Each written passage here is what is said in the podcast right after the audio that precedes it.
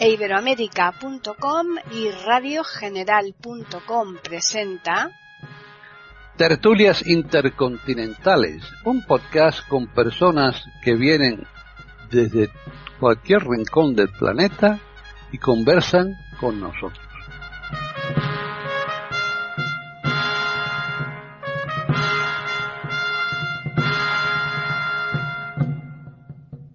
¿Qué tal? Bienvenidos otro día más a tertulias intercontinentales en iberoamérica.com. Soy Paqui Sánchez Galvarro y hoy tenemos un poquito reducido el grupo porque dos de los contertulios no pueden asistir.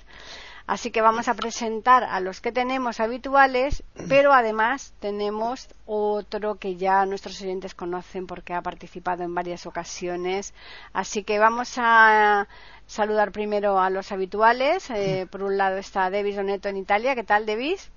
Hola, muy buenas. Estoy muy contento de participar en esta tertulia como siempre. Un placer dirigirme a los oyentes de iberoamérica.com y a los contertulios, por supuesto. Un abrazo para todos. Bien. Ahora nos vamos a ir a Chile porque ahí está Jorge Muñoz. ¿Qué tal, Jorge? Hola Paqui, hola queridos amigos de estas tertulias intercontinentales, eh, dispuesto a participar con entusiasmo y sobre todo que sea grato para nuestros auditores. Eso es. Y finalizamos de entre los contertulios habituales con René Escape en Mendoza. ¿Qué tal, René? ¿Qué tal, Paquita? ¿Cómo estás? ¿Qué tal a todos los queridos contertulios? Al visitante hoy que nos trae información. este, y bueno, y a todos los queridos oyentes, un beso grandote de mi parte. Bien, y ahora vamos a desvelar, que yo creo que ya los oyentes igual se lo imaginan, eh, que la persona invitada que tenemos aquí hoy para hablar de la temática que yo creo que es bastante interesante, en realidad como todas, ¿no? Pueden gustar unas más que otras, pero bueno, eh, tenemos aquí con nosotros a Juan Carlos Parra. ¿Qué tal, Juan Carlos? Hola Paquita, hola a todos, hola. Eh, bueno, hola a los oyentes también. Bueno, sí, aquí vamos a, intentar dilucidar este tema, ¿verdad? Que es un tema complicado. Sí, tenemos, vamos a hablar hoy de la leyenda negra española y tenemos por un lado eh, a una argentina, un chileno y por otro lado tenemos también de aquí Europa a Davis que es italiano y a Juan Carlos que es español. Así que tenemos cuatro puntales importantes para que ellos nos den una panorámica, eh, una perspectiva de lo que es la leyenda negra desde su país, desde su lugar de origen, que es que, claro, como más la van a conocer, ¿no? Aparte que, por supuesto, eh, afortunadamente hay libros para aburrir sobre eh, este tema, así que información desde luego no falta. Yo creo que vamos a empezar primero por Juan Carlos para que él nos centre el tema y después ya comenzamos la, la primera ronda con los demás. Así que Juan Carlos. Bueno, pues antes de nada tengo que decir que es un tema muy complicado, es un tema que tiene muchas aristas, porque la leyenda negra además empieza, eh, surge, un es un término que acuña Julián Juderías en 1914. A partir de ahí, bueno, pues se van creando las revisiones históricas. Es un tema, digo, complicado porque tiene muchas aristas. España, eh, sabéis, como, como bien sabe todo el público, no toda la gente, tuvo un gran imperio en el siglo XVI y ese imperio pues produjo como hoy puede producir Estados Unidos una, serie de rechazos en, en, los eh, países que estaban bajo el imperio español ¿no? estamos hablando del siglo XVI y estamos hablando de que incluso antes del siglo XVI ya había brotes en algunos países como Italia y esto lo, sabe Davis porque puede ser la, leyenda medievalista no en el sentido de que ya no, no era Castilla era Aragón no pero como el reino de Aragón y Castilla se van a unir eh, a finales del siglo XV, pues eh, Castilla va a tener un poder muy grande, muy importante, ¿no? Y esto va a producir recelos tanto en Inglaterra como en Francia, como en todos los países que, va a tener eh, bajo su dominio, ¿no? Incluidas las colonias americanas. España ni más ni menos, como dice Julián, Julián Juderías o como puede decir, como dice Carmen Iglesias o Alfredo Alvar, eh, tuvieron más ni más ni menos que otros países. Lo que pasa que la leyenda negra, como también dice Julián Marías, se ha, eh, se ha seguido, se ha prolongado en el tiempo. Es decir, España tenía esa leyenda negra en el 16, en el 17, que luego ya iremos explicando partes. En el 18 eh, sube, baja un poquito en el, en el 19 por el romanticismo quizá, ¿no? Y luego ya cada vez que España ha entrado en un periodo de, decadencia o de, dictadura como la dictadura de Franco, pues se ha vuelto otra vez a sacar el tema de la leyenda negra, que si España eran personas bárbaras que no sabían controlar sus eh, dominios hay que reconocer aquí que eh, dentro de la leyenda negra tenemos que reconocer y tenemos que ver la parte cultural que también ha sido muy grande y muy importante. Otro, otro de los fenómenos que a mí me parecen importantes están en los, en los consejos, los diferentes consejos que este imperio crea, que es el Consejo de Flandes, que pues sabéis que España tenía también, el, imperio estaba, tenía Flandes, y los eh, problemas que surgen aquí en Flandes con Guillermo de Orange. En Italia, bueno, ya lo sabemos porque son los problemas con Nápoles y con todas las eh, zonas que tenía España también aquí. En eh, Inglaterra, pues Inglaterra ha tenido siempre cierto recelo hacia España, sobre todo, eh, mm, ya lo mencionaré un poquitín más adelante, ¿no? Esta pérdida de los barcos en la armada, la, pérdida esta de la armada invencible, como dicen los ingleses, la real y felicísima armada, como decían los españoles, ¿no? Eh, y luego tenemos el tema de América, por supuesto. En tema de América, además que eh, tendríamos que tratar también el tema de Bartolomé de las Casas, que es un tema muy interesante sobre las encomiendas y las mitas que había en, América. Y luego hay una cosa que a mí me llama mucho la atención, sobre todo en este en el siglo XX, que es esa, eh, digamos, derivación. Estamos hablando de la parte indigenista, que sí que es verdad que, España, eh, eh, entre otras cosas, tuvo a, sus, a los indígenas como súbditos, entre comillas. los trató de una forma distinta, a lo mejor que lo, como los pudo tratar Inglaterra y luego los Estados Unidos a los indios americanos de América del Norte. Y también podemos eh, la tendencia de los criollos. Los criollos son los descendientes de los eh, colonos españoles y esta, esta tendencia de, criticar a España surge ya en el siglo XIX con las independencias y sobre todo con un reinado nefasto para nuestro país que es el reinado de Fernando VII. ¿no? Y, y, y, especialmente los últimos diez años, esos diez años que son los diez años eh, onerosos de, de, este monarca. ¿no? Bueno, yo creo que lo dejo aquí y luego seguimos si te parece bien. Muy bien. Porque hay muchas cosas que tratar. Perfecto. Eh, Davis. Bueno, como siempre, como conozco la manera de presentar el problema de Juan Carlos Parra, ya está hecho el cuadro de, este problema, que es muy complejo y ya, ya Juan Carlos lo ha examinado con muchísimo detalle más.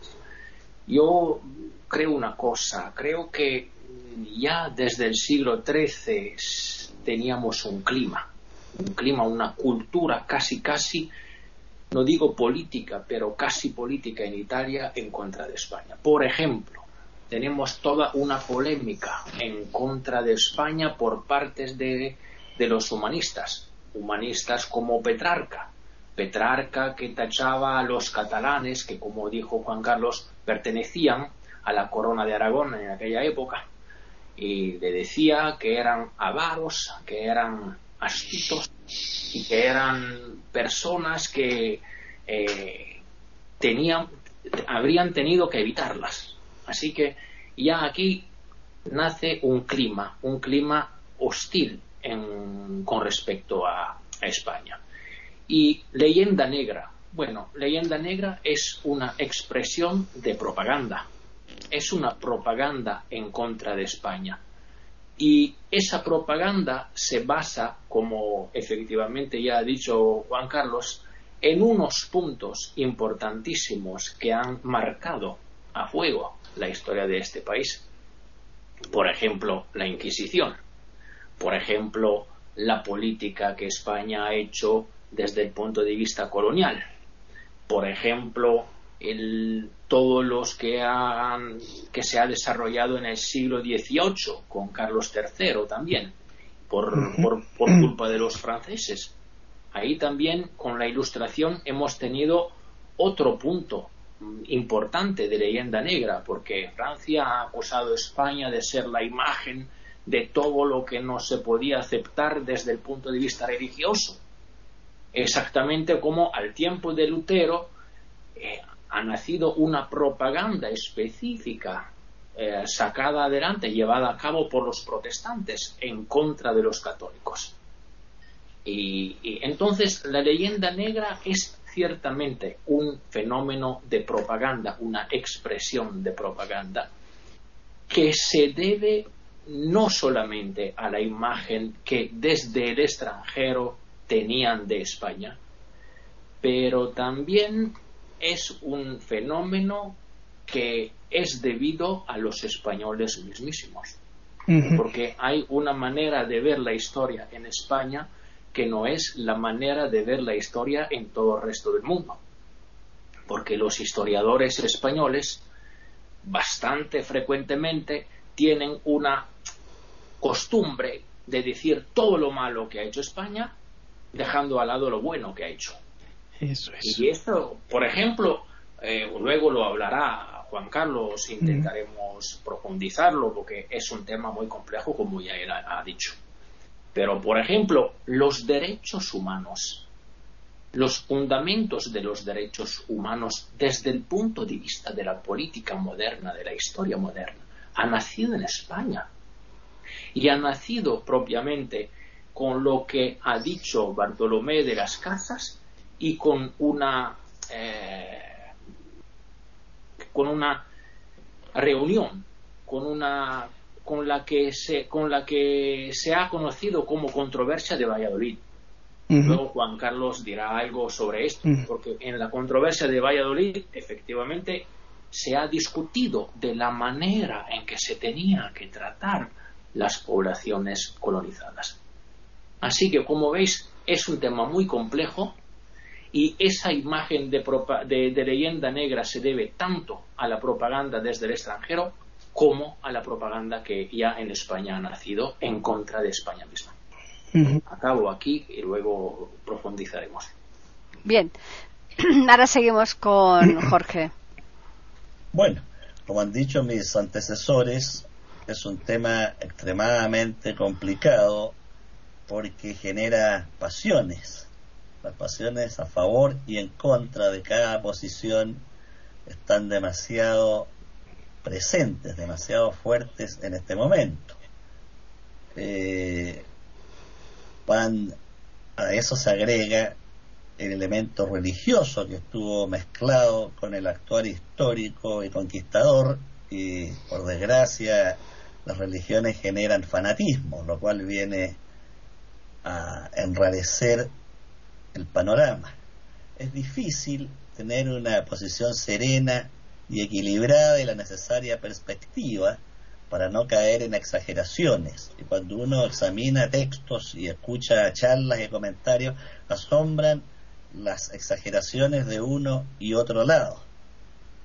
Pero me voy a detener brevemente en un personaje central ya mencionado por Juan Carlos, que es Julián Juderías este intelectual que nació en 1877 y murió en 1918, irónicamente por la llamada gripe española. Mm. Su madre era francesa y murió relativamente joven, un intelectual notable, eh, historiador, sociólogo, traductor, crítico literario, que hablaba 16 idiomas, o sea, un humanista fenomenal, que acuñó esta frase, la leyenda negra, de la cual ya existían antecedentes anteriores, y muy anteriores. En el siglo XVII, Francisco de Quevedo y Villegas escribió un libro que quedó inconcluso, en el cual intenta reivindicar el nombre de España frente a la animadversión de los demás países europeos. Eh, antes también que juderías en charlas dadas en París, eh, Emilia Pardo Bazán hablaba de la leyenda antiespañola, lo mismo hizo Vicente Olasco Ibáñez en charlas dadas en Buenos Aires. El mérito de Judería es que organizó y sistematizó el tema en un texto que pretende, como él dice, reivindicar el nombre de España sin desconocer los abusos. sin defender procedimientos que pudieron usarse en tiempos pasados, como lo dice él mismo. Incluso señala que no se debe caer en las alabanzas exageradas y el panegírico. Dice en una frase, no debemos actuar como el doctor Pangloss, diciendo que en España se estaba en el mejor de los mundos. Esto lo dice Judería, lo estoy citando. Eh, para claridad de nuestros auditores, quiero recordar que el doctor Pangloss es un personaje creado por Voltaire en su magnífica obra Cándido o el optimismo. En realidad no fue, en mi opinión, ni tan bueno ni tan malo como se cree, sino simplemente humano. Y todo actuar humano tiene luces y sombras, aciertos y desaciertos. Eh, están en este momento quienes pretenden eh, señalar que España es el paradigma del atraso, la barbarie y la ignorancia, y otros en el polo opuesto que pretenden señalar que poco menos que es la cuna de la civilización occidental, papel que con justicia se le ha dado a la Grecia clásica. Ambas posiciones para mi gusto son equivocadas y debe buscarse, como lo dice el propio Juderías, el equilibrio. Eh, no cabe duda que todo proceso de expansión y conquista conlleva abusos, pero si hacemos un análisis comparado con el actual español al de otros países como Inglaterra, Alemania, Holanda, parece bastante más benéfico y por el momento voy a quedar aquí. Están escuchando tertulias intercontinentales en iberoamérica.com. Muy bien, ya finalizamos con René. Bueno, coincido también con lo que comenta entre, eh, comentan todos, ¿no? Porque David cuando dijo que eh, España tiene la característica y que nosotros también hemos heredado, ¿no? Dentro de nuestra idiosincrasia acá en la Argentina, de siempre recalcar lo que hacemos mal eh, este, y no tratando de ver el lado bueno, ¿no? De todo lo que esto ha significado. Pero a mí me parece, no sé si porque seremos más, eh, ha sido España eh, el país de todos los países, de países inmigrantes que colonizaron eh, Latinoamérica, el más preponderante, pero siempre me pareció eh, que España ha sido víctima de la gran envidia eh, que ha habido eh, de Fran por parte de Francia, por parte de Inglaterra, por parte de los Países Bajos, por todos los países, porque acá si hablamos de leyenda negra tenemos que decir leyenda negra de todos los países. ¿Quién está libre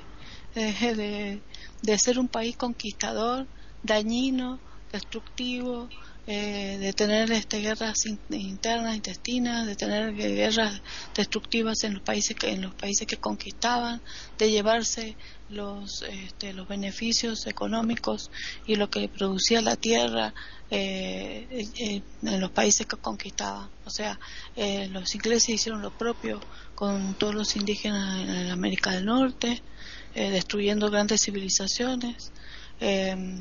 Eh, también lo han hecho lo propio en Sudáfrica, llevándose los diamantes y todas las cosas.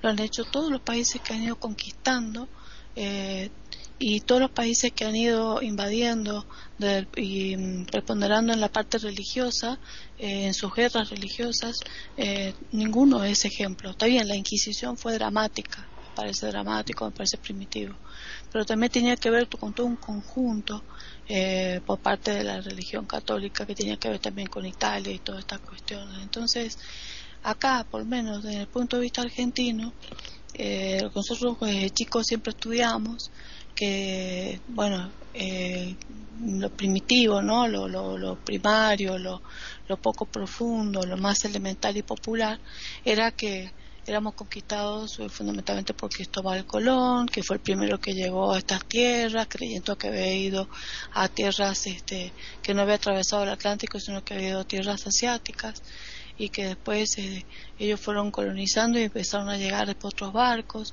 y que se enriqueció toda España eh, y toda la corona con, con el oro eh, americano y, y, que destruyeron grandes civilizaciones como la azteca y como los incaicos más al sur y bueno y que después eh, fueron construyendo el imperio y que a partir del siglo XVI eh, fueron 300 años de, colonización y de aprovechamiento y después se mezclaron con los indígenas acá formando los criollos y después trajeron algunos esclavos este, negros y trajeron, mezclaron con los mulatos y después estaban los ambos que eran mezclar los españoles eh, perdón los negros con los indígenas y se hizo toda una mezcla y siempre estaban eh, eh, los los criollos, los más criollos, los indígenas, este, los amos y todo como y los mulatos como serviles y los otros grandes señores. Eh, construyeron, pero todo eso era lo negativo que nosotros veíamos y siempre el dominio español y siempre dependiendo de la corona hasta que los criollos empezaron a, querer tener su propia independencia, y empezaron las revoluciones, empezaron a querer tirar abajo aprovechando que Fernando VII, eh, o sea, aprovechando que estaba Bonaparte, el hermano de Bonaparte y todo esto, ¿no es cierto? Eh, tratando de dominar España en ese momento la, la debilidad, digamos, del virreinato que teníamos nosotros acá en el Río de la Plata. Bueno, todo este movimiento siempre era eh, visto como que eh, teníamos que independizarnos de la corona y siempre como un odio hacia España en el sentido de que teníamos que ser independientes, pueblos libres y que los españoles mataron y destruyeron a muchísimos indígenas en forma muy cruel y que habían muchísimos eh, grupos, inclusive acá mismo sigue persistiendo grupos mapuches al sur de Argentina este, que se siguen revelando y hay grupos huarpes acá en el norte de Mendoza y en el norte argentino también que tratan de mantener su idiosincrasia indígena como un orgullo. Eh, pero sin embargo, a mí me daba mucho la atención toda esta mezcla cultural, porque los huarpes, por ejemplo, que acá son orgullosos de mantener su idiosincrasia, su característica indigenista, son abogados, muchos son médicos, este, yo quisiera saber si no hubiera existido, qué hubiera pasado si no hubiera existido esa época, esa colonización española. Hubieran llegado los ingleses primero que los españoles a Latinoamérica, no hablemos América del Norte, hubieran llegado primero. Y si no hubieran llegado, seguiríamos siendo pueblos indígenas, como muchos pueblos de, eh, del centro del Congo o del centro de, de África, este, con con una vida totalmente primitiva y salvaje. Eh, eh, España trajo civilización, España trajo religión, España trajo organización, trajo cultura, trajo brillo, trajo enseñanza, trajo en, formas de construcción, arquitectos, sistemas organizativos, o sea, eh, todos los pueblos que conquistaron zonas primitivas trajeron la mezcla eh, como siempre, el término medio. Por un lado la barbarie y por otro lado la civilización, es decir, eh, los pensadores, la parte intelectual, em, la apertura de la mente del ser humano. Entonces, eh, ¿por qué la leyenda negra adjudicársela a España? La misma famosa que nombró recién este Jorge, gripe española cuando nunca fue una gripe española, mal llamada gripe española, una gripe que trajeron los norteamericanos y que la tuvieron que tapar, como España no participó de la Primera Guerra Mundial, entonces se la adjudicaron a, España porque en realidad eran los norteamericanos que se le eh, que contagiaron a los ingleses y a los franceses y tuvieron que echar la culpa a España para, para no, mostrarle debilidad a los otros enemigos, ¿no es cierto? A los alemanes, etcétera. Entonces, eh, siempre eh, a España le echamos la culpa, yo veí, yo no se me parece a mí, que Inglaterra y Francia y todos esos países bajos han tenido una envidia tremenda al brillo español y han hecho lo posible para destruirlo. Y España me parece a mí, o sea, a mí me parece maravillosa, eh, más allá de todo lo, primitivo que fue el ser humano en todos los países. Yo quisiera saber uno que pueda ser un país noble, que no haya sido conquistador, que no haya sido destructor, que no haya sido degenerado, que no haya matado niños, que no haya habido guerras intestinas, que no haya habido guerras este, religiosas. Algún país que no haya querido conquistarse y servirse de los países que dominaron y de los que sacaron beneficios económicos. No hay ninguno. Entonces, este, me refiero en cuanto a Europa, ¿no? Eh, entonces, eh, me parece que esta, esta leyenda negra me parece injusta adjudicársela a España. Bueno, quedo acá. Bien, pues volvemos otra vez con Juan Carlos. bueno, eh, antes de pasar con Bartolomé de las Casas, que lo mencionaba Davis, y la polémica de Valladolid, efectivamente, con Juan Ginés de Sepúlveda, ¿no? que es a la que te refieres, voy a hablar primero un poquito sobre cómo está el panorama en este momento. ¿no? Eh, hay un problema muy, eh, bastante importante, ¿no? que es el problema que bueno España sale de los Reyes Católicos y se va a encontrar con un personaje como Carlos I Carlos I es un eh, personaje que viene de viene de Flandes, viene con su séquito a España y aquí se va a organizar eh, lo que se llamó la guerra de los eh, de los comuneros, que sabéis que termina con la batalla de Villalar. Bueno, pues esto va a influir también, vamos a dejarlo aquí porque esto también va a influir en lo que va a ser el, el encargo que se le va a hacer luego a Bartolomé de las Casas, porque Bartolomé de las Casas escribe una, una relación, la breve relación sobre los eh, indios en, en, América y eh, menciona algo que a mí me parece tremendo, ¿no? Por hacer un bien crea un mal, porque menciona a los negros como que se podía repoblar con negros en vez de llevar, en vez de tener a los indígenas, porque los negros se consideraban que no tenían alma, ¿no? En aquella época, igual que la mujer. Este, voy, a hablar de un tema que a mí me interesa también, luego ya hablaremos también de Bartolomé de las Casas. Es el tema de Flandes. El tema de Flandes con Guillermo de Orange. Hay una polémica que va a surgir después de Carlos V con, con, eh, con Felipe II. ¿no? Estamos hablando ya de 1585 eh, 1584, en la que acusa eh, Guillermo de Orange a Felipe II de algunas cosas que van a formar parte de esta leyenda negra. Entre ellas, la muerte de Carlos, el príncipe Carlos, que era el hijo de Felipe II, que esto le va, va a llevar durante muchos siglos el lastre a España. Incluso eh, Verdi eh, escribió esa famosa ópera Don Carlos basado en esto.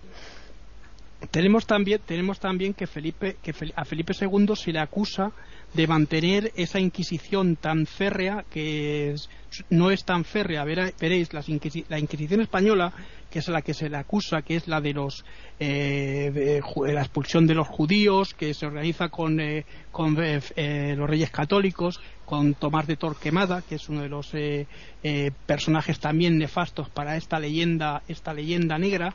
Eh, es un, es, es no, se, no se mató a tanta gente como se cree, eh, y esto está eh, sacado ya de los índices de la Inquisición. Se, se, mató a mucha gente en esfinge. Es decir, se mataba a una persona, se quemaba una, una, estatua de cartón y esa persona ya no podía volver a España. mucho de esta leyenda negra también tiene que ver con esos judíos que se marcharon a Portugal. En 1495 fueron expulsados otra vez, fueron hacia Holanda y también hacia los Países Bajos, Alemania y hacia Italia, que en Italia también eh, la propaganda de los judíos también fue eh, terrible. Bueno, en este Guillermo de Orange, ya digo, mm, eh, lo que hace es decirle al, rey español una serie de cosas que no le convienen, que no le interesan. ¿Por qué? Pues porque eh, Lutero ya había creado, como bien decía Davis y Jorge, habían creado ya una, estructura, una base religiosa. ¿Esto qué se va a significar el que se cree el protestantismo eh, y el catolicismo, esta guerra de religiones? Porque va a haber dos tipos de forma de imperio. El imperio que es eh, centralista de la, de la metrópolis como Madrid, eh, París eh, en el siglo XVII con eh, Luis, Luis XIII, Luis XIV y sus grandes palidos Mazarino y, Richelieu, ¿no? y en España y bueno también va a haber otras grandes o Portugal por ejemplo Lisboa perdón que se me había ido luego España además va a tener la suerte entre comillas de unificar el reino de Portugal con el reino de España, con lo cual el imperio es mucho mayor todavía que lo que se esperaba de este imperio, ¿no? Se decía más en la época de Felipe II que en, el, en, las tierras españolas nunca se ponía el sol, y evidentemente era lógico. Por otro lado, eh, por otro lado tenemos a Inglaterra que en 1585 ayuda a los países eh, a Flandes en su lucha contra, contra España. Isabel I ya tenía una serie de eh, digamos, eh, eh, estaba en contra de España porque había estado encarcelada. luego cuando sale y llega a ser reina, pues bueno, se produce este, este episodio de eh, más tarde. Por eso España va a mandar la, Armada Invencible, que esta Armada Invencible eh, de, fracasa porque se hunde ante las costas de Irlanda, la República Irlandesa, ¿no? Eh, una anécdota tengo que deciros también que en el Trinity College las, las parandillas y las escaleras de subida a la biblioteca son de los barcos hundidos españoles. Bueno, pues a lo que a lo, lo, que estaba lo que estaba mencionando, lo que estaba diciendo, el el hecho de que Inglaterra mm, participe ya también abiertamente contra España, pues eh, crea ese tipo ya de tensión también y España manda esa armada. Decías todo de los imperios porque es importante a la hora luego de, que surja el imperio inglés y el imperio holandés o el imperio belga. ¿Por qué? Porque son imperios comerciales, no es como España que va, coloniza, quiere hacer un imperio más o menos como el romano de mezcla de crisol, que de hecho se consigue, se consigue quizá pues eso, eh, todos los imperios, como decía René, han, hecho eh, o han llevado su, su forma de pensar. Eh, la civilización española llevó el cristianismo, llegó el catolicismo, llegó a tener ir en contra de los de los aztecas con su civilización, pero es que ya hablaré también luego más adelante de lo que representaba la civilización azteca con ese dios importante que ellos tenían que era Huitzilopochtli, ¿no? El, el, dios de la guerra. Bueno, pero a lo, a lo, que, a lo que estaba, esos dos imperios que se van a formar tienen dos formas de, conquista distinta.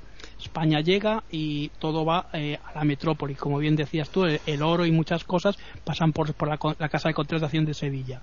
Después, el, imperio holandés y el imperio inglés es, distinto, porque ya es un imperio que está más eh, en orden a la religión protestante, es decir, el comercio. Se llevan eh, una serie de, personas, por ejemplo, la India, se lleva la compañía de, té a, a, la India, que va conquistando poco a poco hasta que ya conquista todo. Cuando ya lo conquista el, todo el territorio indio, el, el, gobierno, el reino eh, se queda con la monarquía, se va a quedar con esa zona y la va a proteger con sus soldados. Es diferente a lo que va a hacer España, que manda directamente a los, o Portugal o Francia, ¿no? que manda directamente. Por eso tienen mucho más desgaste estos, estos imperios que el imperio inglés o el imperio holandés que siempre se han nutrido de este tipo de, pillerías. ¿no? De hecho, cuando el imperio español está en pleno auge, los ingleses, eh, eh, Isabel, Isabel I les da a Drake y a otra serie de personajes la patente de corso, es decir, eh, trabajan para, para el imperio inglés, aunque no es, no es oficial que trabajen para el imperio inglés, los españoles llaman piratas y ellos le llaman héroes. Es decir, dependiendo de cómo se vea todo esto, es lo que decíamos antes, ¿no? La historia eh, es lo que se cuenta, pero la, realmente sucedió así, pues es que es que es un conflicto, es un, es un todo, y ese todo hay que analizarlo en un medio, ¿no? Como decía Jorge, evidentemente, ni, ni más ni menos que otros. Eh, Inglaterra en Norteamérica, cuando tiene sus colonias, lo que hace es eh, aniquilar a los indios. Inglaterra nunca se ha mezclado el, Reino, el Reino Unido nunca se ha mezclado con los indígenas. La prueba la tenéis en la India. Cuando la India se independiza, tiene sus propios, eh, eh, sus propios consejos porque ellos han, han, provocado esa independencia. El, el, mm, el hecho de que tengamos esa lucha de, de, clases se produce, ya digo, por esto. Y es fundamental el, el, hecho de que un personaje como Lutero surja en esta época. ¿Por qué? Porque con esas 95 tesis que clava en la puerta de la iglesia de Wittenberg va a crear un nuevo, un nuevo panorama. Eh, España mm, tiene un pequeño problema, que es el que decía Davis. Los españoles siempre hemos estado criticando desde, desde el siglo XVI todo lo que se ha hecho recordad que tenemos eh, quizá el mejor libro que se ha escrito nunca y de hecho eh, alabado por todas las naciones y, casi todos los escritores como Dickens, Punskin, eh, estamos hablando del Quijote. Y estamos también hablando de que en España es, esa cultura, y esto hay que saberlo distinguir, es una cultura de la nobleza. Porque estamos hablando de que estos pueblos eh, la, mayor parte del pueblo era analfabeto. Y cuando hablo de analfabetismo estamos hablando de gente que no sabía ni leer ni escribir. No es como ahora que hay gente analfabeta funcional que sabe leer pero no sabe lo que lee. Entonces estamos en ese estamos en ese estamos en ese en ese conflicto no es a lo que yo me refería.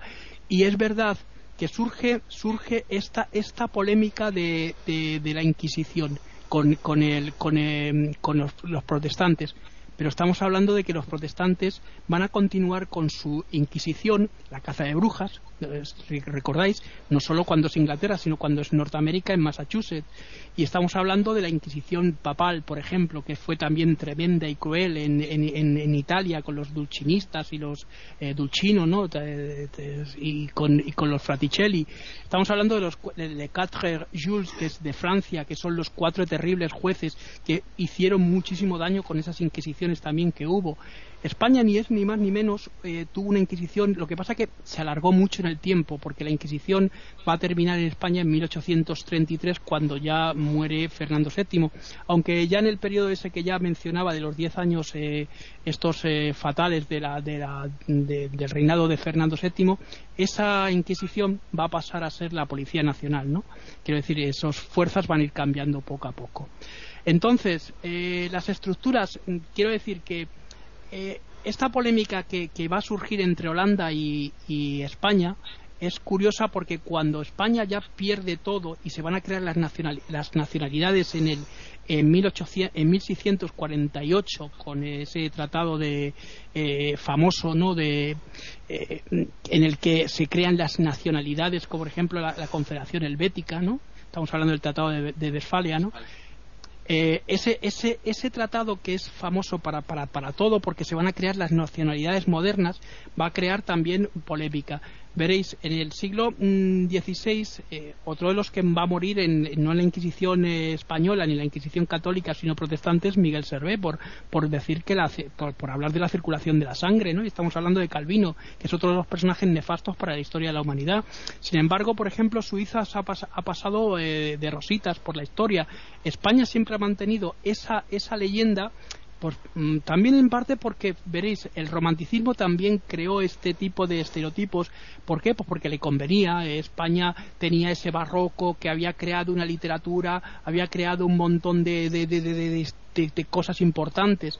Bueno, pues aquí en Alemania lo vuelve a retomar o Inglaterra diciendo, bueno, es que España, y aquí ya empieza un poco la imagen a cambiar lo que pasa que, claro, llegamos a que España tiene una serie de conflictos con los países americanos y otra vez vuelta a empezar. Y esto es lo que ha pasado siempre, ¿no? Siempre que hay un conflicto con algo, se vuelve a abrir la leyenda, la leyenda, la lata de la leyenda negra. Luego hablaré, si queréis, un poco de Bartolomé de las Casas, que es un personaje muy interesante también. Davis.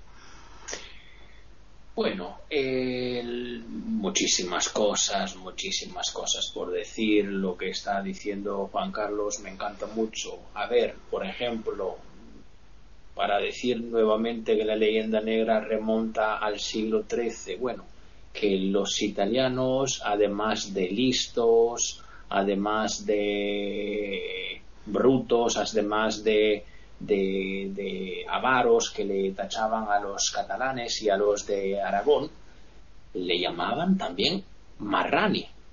Esa expresión es una expresión que viene desde Italia. ¿eh? Así que, como vamos a ver, es una cosa bastante interesante esta. ¿Y por qué eh, los italianos llamaban a los españoles marrani? Eso me interesa mucho. Porque en España, en el siglo XIII, estaban conviviendo perfectamente la religión árabe, musulmana, los judíos y los cristianos católicos. Eso era el, tema. Así que en España teníamos, teníais, perdón, una cultura plurireligiosa. Y eso le daba muchísima envidia a los demás. Luego, como ha dicho Juan Carlos, ha llegado Carlos I, ha llegado, han llegado antes los, los soberanos católicos y, lo, que, lo que ha ocurrido es la conquista de Granada en 1492, la sangre limpia y cosas de este tipo. Pero en la España del, siglo XIII, efectivamente, las cosas estaban distintas. Y, España, efectivamente, era un prodigio de cultura y modernidad plurireligiosa, desde este punto de vista.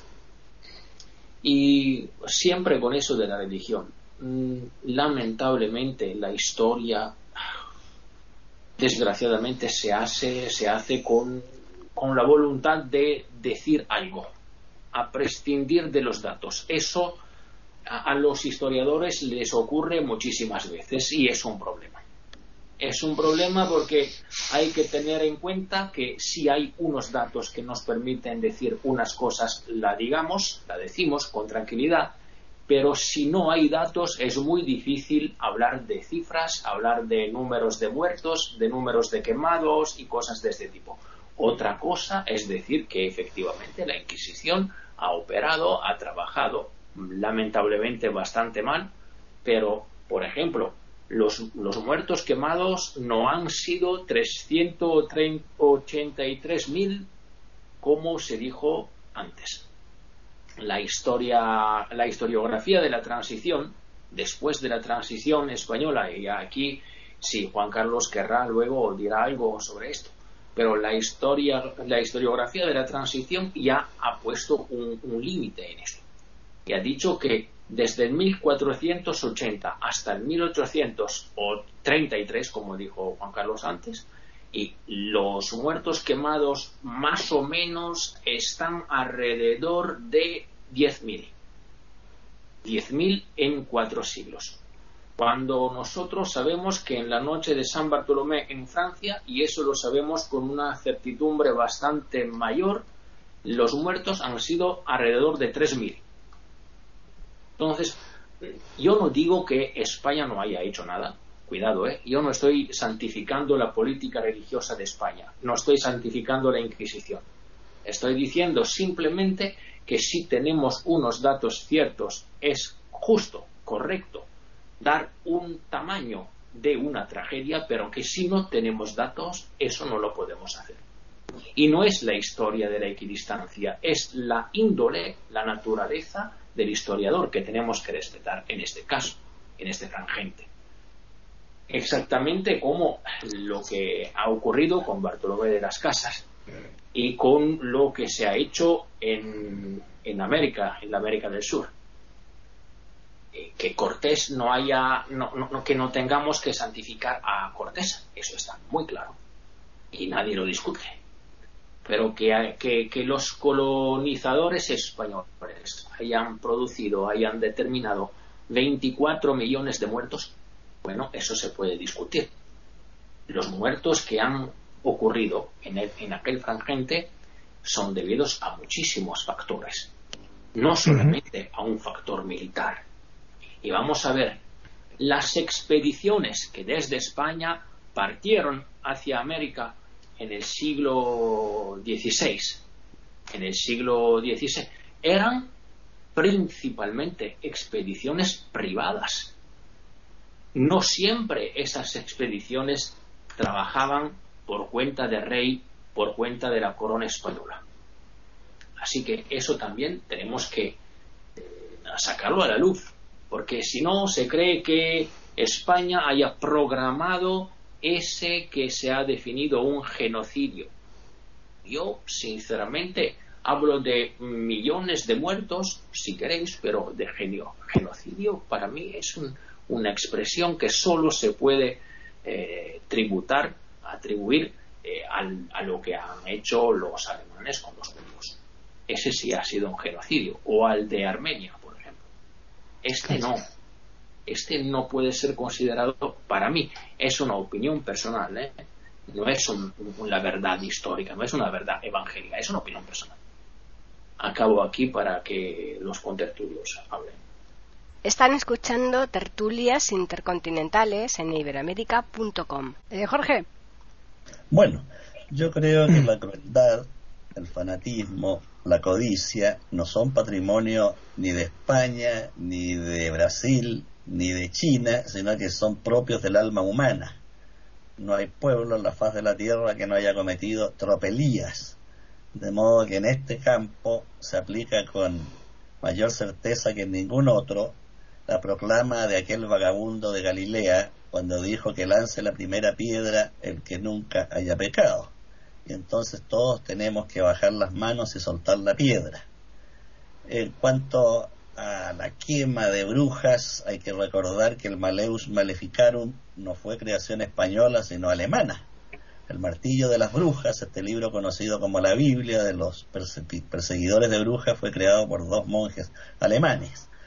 En cuanto a nuestro continente, Latinoamérica, no voy a repetir sucesos ya archiconocidos, pero sí quiero señalar que España nos dejó dos grandes legados.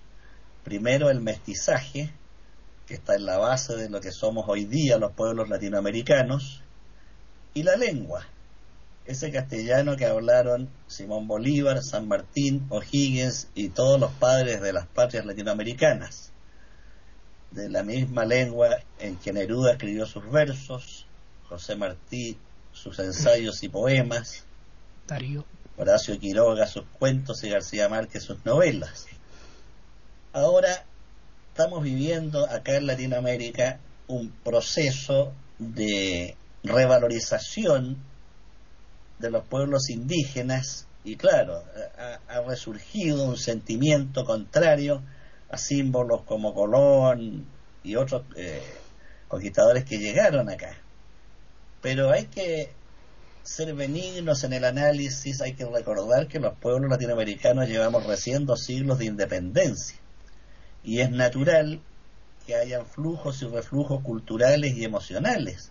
En este momento no solo en Latinoamérica, en todo el mundo se está irguiendo el feminismo como un movimiento que está permeando y modificando la cultura y las sociedades actuales.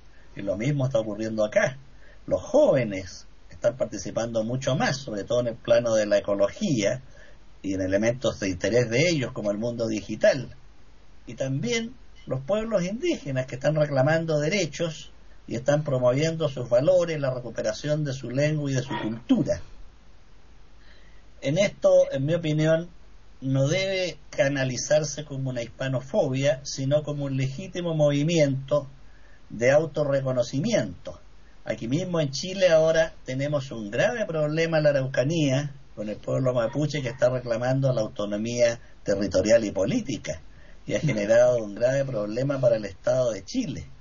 Tenemos una convención constituyente que va a modificar la constitución y tiene escaños reservados a los pueblos indígenas. Entonces, hay efectivamente un movimiento en este sentido. Eh, sin embargo, si sacamos el promedio de la población indígena en Latinoamérica, fluctúa entre el 70 y el 80%, cosa que no ocurre en ningún país conquistado por los sajones.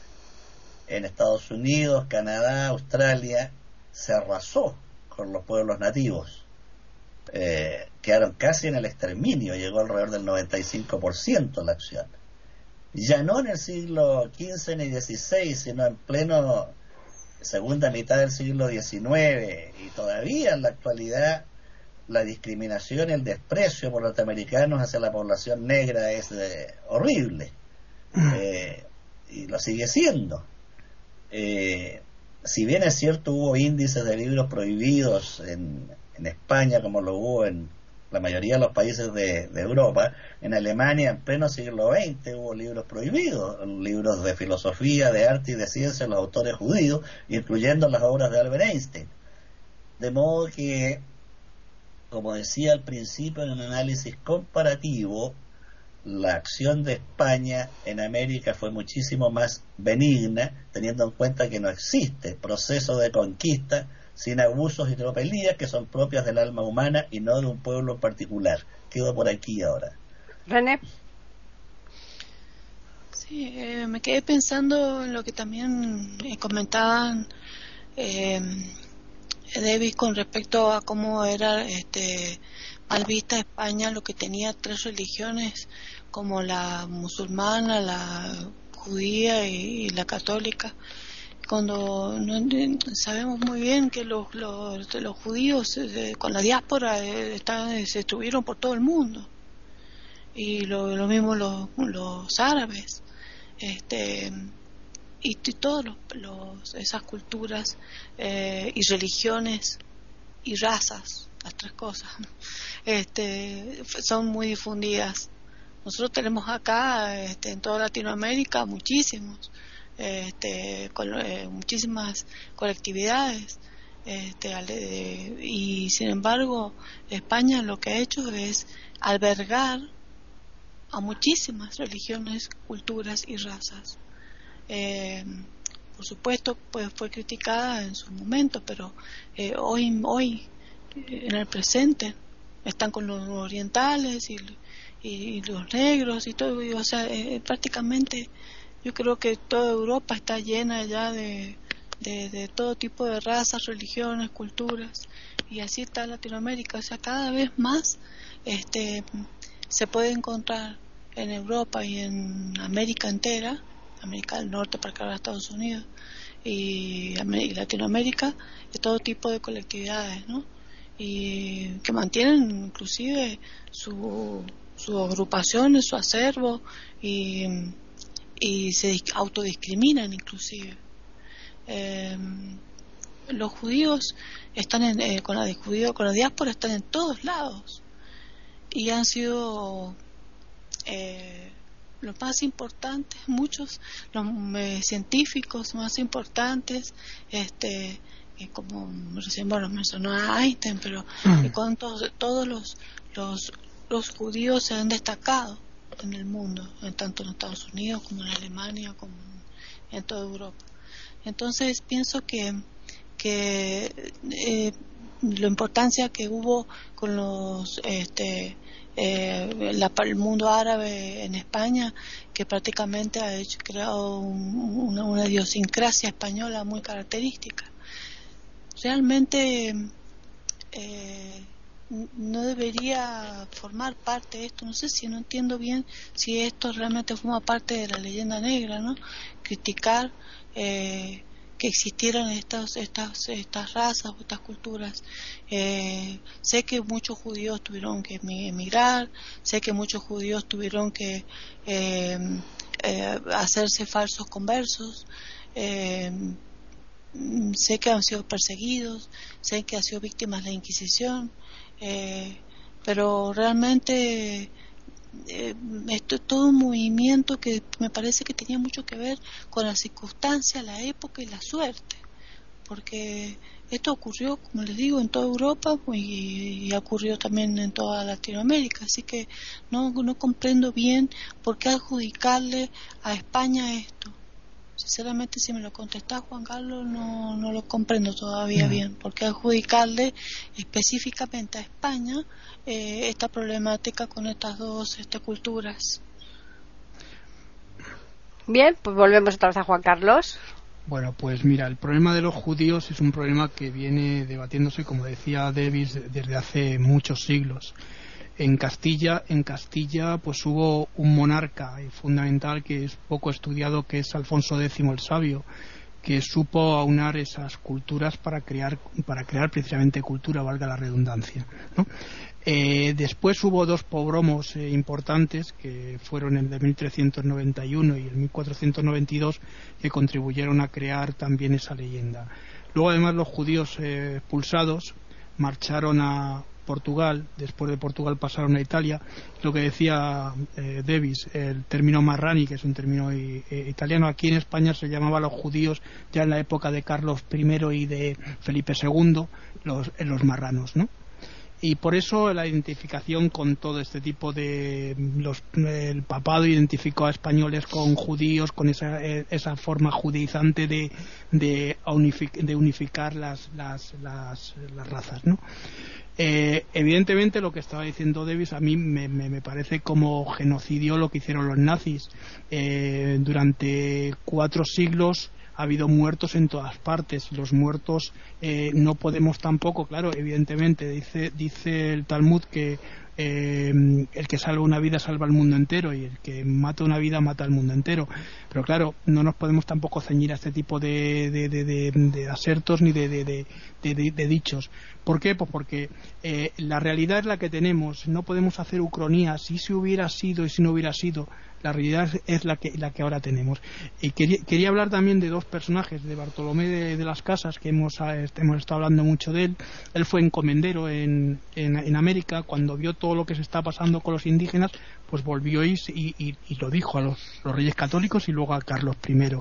Eh, se le mandó una en misión a, América, a tierra firme, eh, para revisar esas, esas de encomiendas eh, Bartolomé de las Casas eh, llevó a bastantes personas con él para hacer este tipo de labor y lo que por eso os decía lo de lo de los comuneros. Muchos de ellos eran comuneros que fueron a, América que también me propagaron eh, digamos toda la que era la opresión de, Carlos I y esa imposición de los nobles flamencos en Castilla.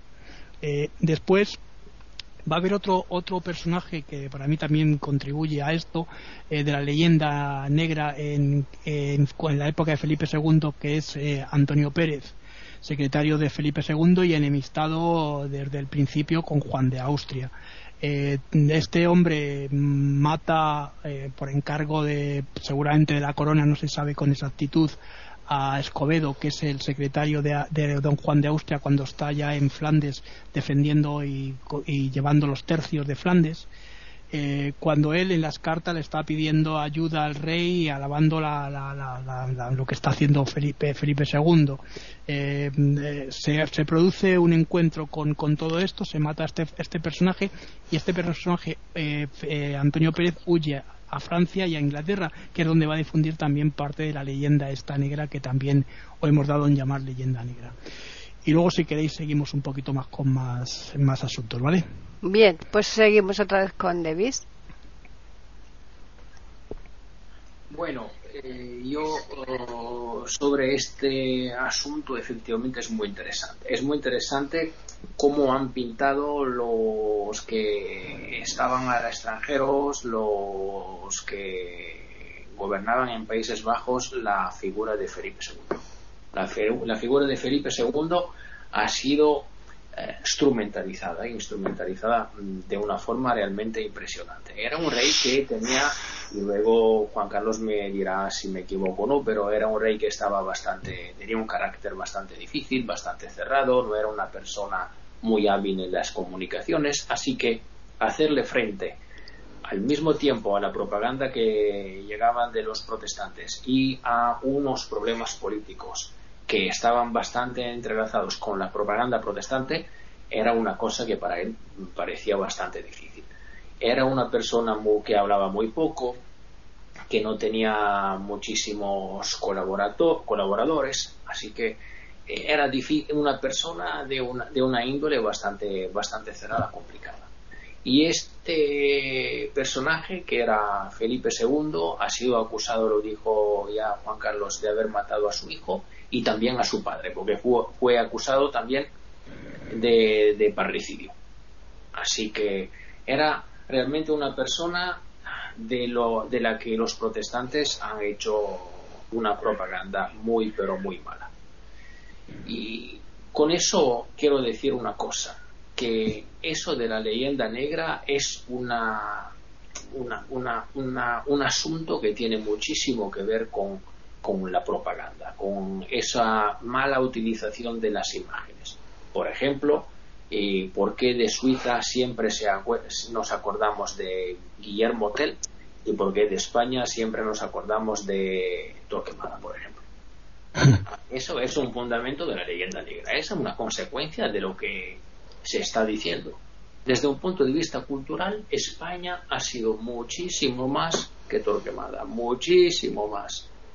Ha mencionado Juan Carlos el Quijote de Cervantes, para no hablar de la Celestina, para no hablar de toda la, obra de arte de, de Picasso, de... Hemos tenido una cultura Claro, claro. Y hemos tenido una cultura enorme. ¿Y por qué se tenga que acordarse solamente, sola y exclusivamente de Torquemada? Es una cosa que, sinceramente, yo no puedo entender. Y luego, de momento quedo aquí. Luego, cuando se concluya, diré algo sobre la, leyenda negra contemporánea, cómo se ve la leyenda negra contemporánea y cómo para mí eso eh, es un asunto que, que influye sobre directamente sobre la política, en la política de España. Bien, pues continuamos con Jorge. Bueno, efectivamente la figura de Felipe II resulta bastante enigmática. No solo los casos ya mencionados respecto al infante Carlos, sino también se le acusó de la muerte de su esposa Isabel de Valois, hija de Catalina de Médici. Ah. Pero creo que centrar la leyenda negra en la figura de un monarca me parece o una gran exageración o débil. Yo creo que las causas son más profundas y van por otro lado. Eh, antes quiero retrotraerme acá a Latinoamérica y señalar un episodio ocurrido en Chile, muy desconocido, pero que explica que los latinoamericanos también podemos ser muy crueles. Eh, en la Patagonia chilena, en la zona de Magallanes, existió una etnia llamada los Selman, que fueron casi exterminados eh, por empresarios ganaderos chilenos, estos finales del siglo XIX y principios del XX. Estos sujetos contrataron cazadores, cazadores de animales, para perseguirlos a balazo limpio, exterminarlos o a los que capturaban vivos esclavizarlos. Todavía quedan y se está reconstituyendo la etnia Selman acá en Chile, surgió recién ahora en la Comisión Constituyente un representante de los Selman y, están tratando de hacer estudios, pero es un fenómeno que el propio Estado de Chile ha mantenido oculto e incluso en las aulas escolares se mostraban como completamente desaparecidos, pese a que existen algunos vivos todavía. Y aquí no se puede culpar a naves españolas ancladas en aguas chilenas, sino que fueron empresarios ganaderos chilenos los que hicieron este crimen. Ahora bien, eh, volviendo a la leyenda negra o la hispanofobia, yo creo que hay que hacerse una pregunta fundamental. ¿Por qué los países sajones y germánicos han impuesto su historia y su versión de los hechos? Porque alguna razón ha de existir. Y con esta pregunta termino esta ronda. René. No me pregunto lo mismo, porque también, este, si hablamos de leyenda negra y, y enfocarlo en un monarca como Felipe II, Felipe II era el hijo de Carlos V de Alemania y Carlos I de España. Bueno, yo eh, pensemos en y Enrique VIII de Inglaterra y los reyes, la, monarquía del mundo europeo, eh, ninguno se salvaba ninguno era santo, ni ninguna mujer era, era muy pura ni muy virgen. Que yo sepa, las historias terribles de los duques, de las duquesas, de la de, de, de, de incesto, de, de, mm, de asesinatos, se comían los niños, cualquier cosa. Me acuerdo que hablaban de Enrique VIII que llevaba un cinturón lleno de manitos de bebés eh, mataban los bebés y eh, cosas, cosas que... Eh, ¿Quién se salva en la monarquía? No sé, no, creo que existan. En los cuentos únicamente, una princesa que se casaba con un príncipe azul, en los cuentos únicamente. Eh, en los cuentos de fantasía de los niños, ¿no? realmente me parece que centrarlo únicamente, como decía David o, decía también Jorge, en un monarca me parece absurdo.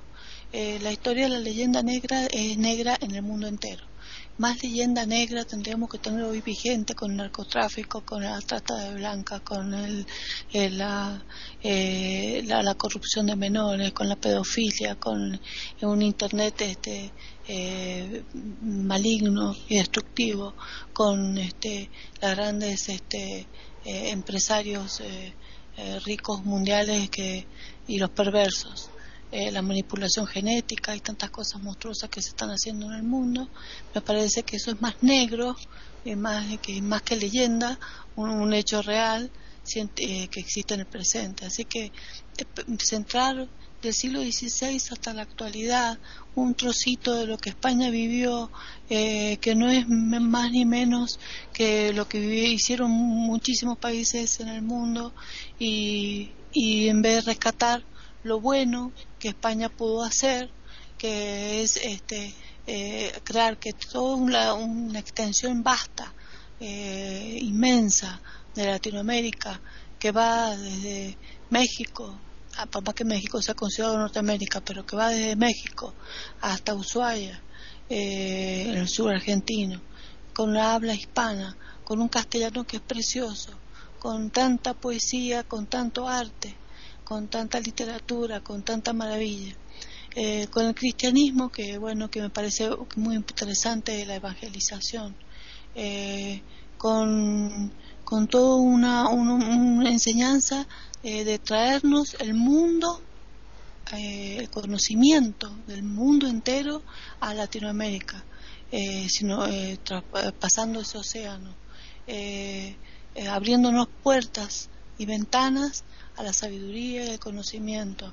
Yo creo que somos todos hijos de alguna manera y agradecidos, por lo menos yo, de lo que significó la, brillante España. Eh, yo soy orgullosa de ser una descendiente de, este país y, y, le pediría que, que, la negrura está, como dijo Jorge en uno de los rondas anteriores, está en el alma de las personas, no en ciertos hechos. Todos los pueblos cometieron errores graves, eh, toda la historia se escribió con sangre y es parte de lo que es la humanidad. Eh, como dijo también Jorge, el que está libre de pecado que arroje la primera piedra. Acá nadie se salva, este, así que no, no entiendo por qué se centra justamente en este trocito ¿no? de historia de la leyenda negra.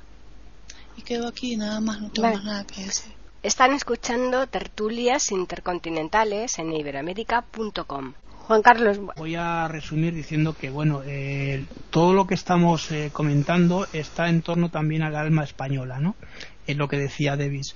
Nosotros hemos sido también un pueblo que nos hemos eh, centrado en desprestigiarnos, por decirlo de alguna manera hemos sido un pueblo que teniendo las eh, obras, como decía Davis, el, Quijote, creando un género propio que es la picaresca, creando otro tipo de, de, mensaje y teniendo tantos autores importantes como Lope de Vega, Góngora, eh, Quevedo, eh, Cervantes eh, mm, y después hemos tenido también eh, otra generación de plata maravillosa con la generación del 98, con la generación del 27, no podemos estar renegando constantemente de lo que tenemos. Decía, mm, esto lo he dicho algunas veces, Marcel Batallón, que si el Quijote lo hubiera escrito un francés estaría cada dos por tres diciendo mi héroe, mi héroe, ¿no? Nosotros no, al contrario, hemos desprestigiado esta obra y esta obra ha sido reconocida más en, en otros países como en Inglaterra eh, Rusia, incluso Dostoyevsky, ¿no? Habla de, Cervantes con, una veneración tremenda, ¿no? Eh, en cuanto a lo que decíamos antes, bueno, pues desde, el principio del imperio se crearon estructuras porque la, historia, como hemos dicho siempre, la, crean los vencedores. Eh, fijaos un, pequeño detalle antes de, que termine. El duque de Alba, que creó, eh, fue un militar, eh, por lo que se cuenta, bastante importante dentro del el punto de vista español. recriminaba a sus soldados cuando hacían daño a la población. Sin embargo, mm, ha quedado como un personaje nefasto dentro de lo que es el mundo holandés. A los niños pequeños, cuando se portan mal, les dice que va a venir el duque de Alba y cosas así, ¿no? Quiero decir que el duque de Alba no fue ni más ni menos que otro militar importante que hubo en cualquier otro lugar, como Fernández de Córdoba, por ejemplo, en, en Italia, ¿no?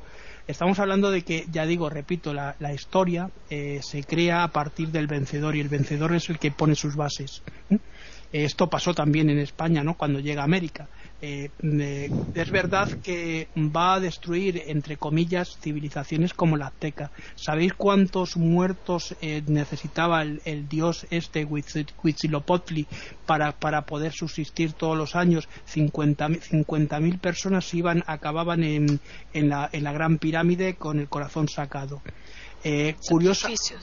Sí, los sacrificios. Curiosa, curiosamente, este tipo, de, este tipo de cosas no se mencionan. Los pueblos que ayudaron a Cortés fueron los pueblos contrarios a los aztecas, que de vez en cuando necesitaban hacer una guerra para poder tener carne que se comían, porque esta carne era proteínas que los indígenas comían, porque no había otro tipo de proteínas.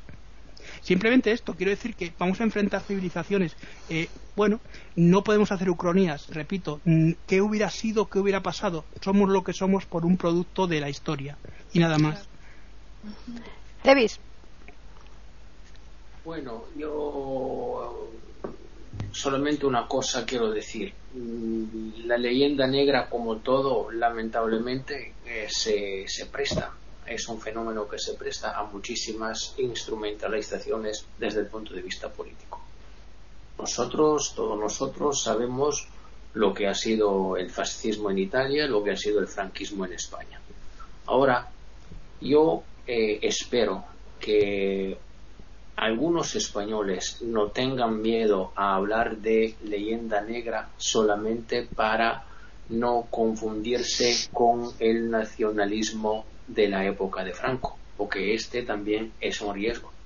Yo creo que tenemos que hablar de leyenda negra a prescindir de todo el nacionalismo que, ha, que tuvo lugar en la época de Franco, porque eso no tiene nada que ver con el análisis histórico que exige, y que impone, al que nos obliga la leyenda negra. Otra cosa, mm, lo último para decir a Jorge, yo nunca he pensado que efectivamente Felipe II era la imagen de la leyenda negra. No, lamentablemente a, lo largo de su reino hemos tenido una serie de problemas de los que han partido muchísimos historiadores para hablar de leyenda negra, como por ejemplo la expulsión de los judíos, como por ejemplo la colonización de América, como por ejemplo la Inquisición. Eh, estos temas se han mm, difundidos, digamos, se han multiplicado en la época de Felipe II, así que no es que sea la figura en que centrar la leyenda negra, pero es una figura eh, bajo reino de la cual efectivamente se ha desarrollado más este tipo de concepto. Quedo aquí. Muchísimas gracias. Jorge. Bueno, yo creo que, como decía al principio, hay que recuperar la serenidad, el equilibrio, reconociendo errores y sombras y destacando aciertos y luces para eh, fomentar este análisis más objetivo. Resulta curioso que el libro de juderías que fuera publicado en 1914 hasta 1992 no hubo en el interior de España producción seria y contundente sobre el tema que hoy nos ocupa y los mejores estudios llegaron de Estados Unidos y Suecia. Y uno se pregunta ¿y qué pasaba dentro de España sobre este tema? Creo que en la actualidad las autoridades españolas tienen allí una misión pendiente a través de los ministerios de Educación y Relaciones Exteriores para difundir su historia de la manera más adecuada y seria posible. Y con esto termino. René. Bueno, sí, que también coincido con Jorge de que realmente España debería hoy reivindicar, tirar por tierra esa leyenda negra este, destacar todo lo bueno que, este país ha generado eh, en el mundo entero, como muy importante. Eh, y tomar realmente como que es una propaganda de países envidiosos y competitivos, que son competencias que ya vienen de, de muchísimo tiempo atrás, de siglos y bueno, que debería reivindicarse con respecto a esto, debería haber nuevos escritores o nuevos movimientos socioculturales y sociopolíticos para poder destacar. Eh, para eso tendría que haber quizás menos corrupción o buenos gobiernos o mayor unificación, porque en general el mundo está un poco complicado. Pero bueno, para poder este, eh, eh, sacar esta idea ¿no? de la leyenda negra me parece no, no me parece agradable realmente la leyenda negra bueno quedo aquí. Bueno pues eh, yo creo que ya por lo menos hemos aclarado una parte nosotros. Eh, el gobierno como decís vosotros si lo cree conveniente o los historiadores o los escritores o quien lo desee que cada uno ponga su granito de arena. Nosotros hemos contribuido en la medida que está en nuestra mano, así que vamos a recordarles a los oyentes que nos pueden escribir al correo tertulias arroba Tenemos también un Twitter que es eiberoamérica con las iniciales eh, I y la A de América en mayúsculas. Agradeceros a todos, a los que estáis aquí. Eh, por la asistencia, por vuestra dedicación semana tras semana y a los que nos escuchan pues igualmente ¿eh? y les esperamos como siempre el próximo lunes aquí en iberoamérica.com con una nueva tertulia intercontinental.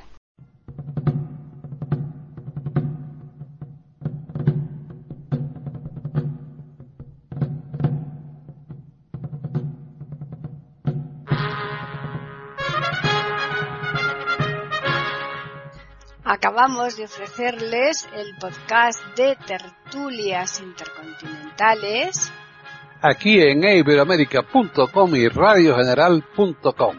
Regresen la semana que viene para un nuevo episodio. Hasta la próxima semana.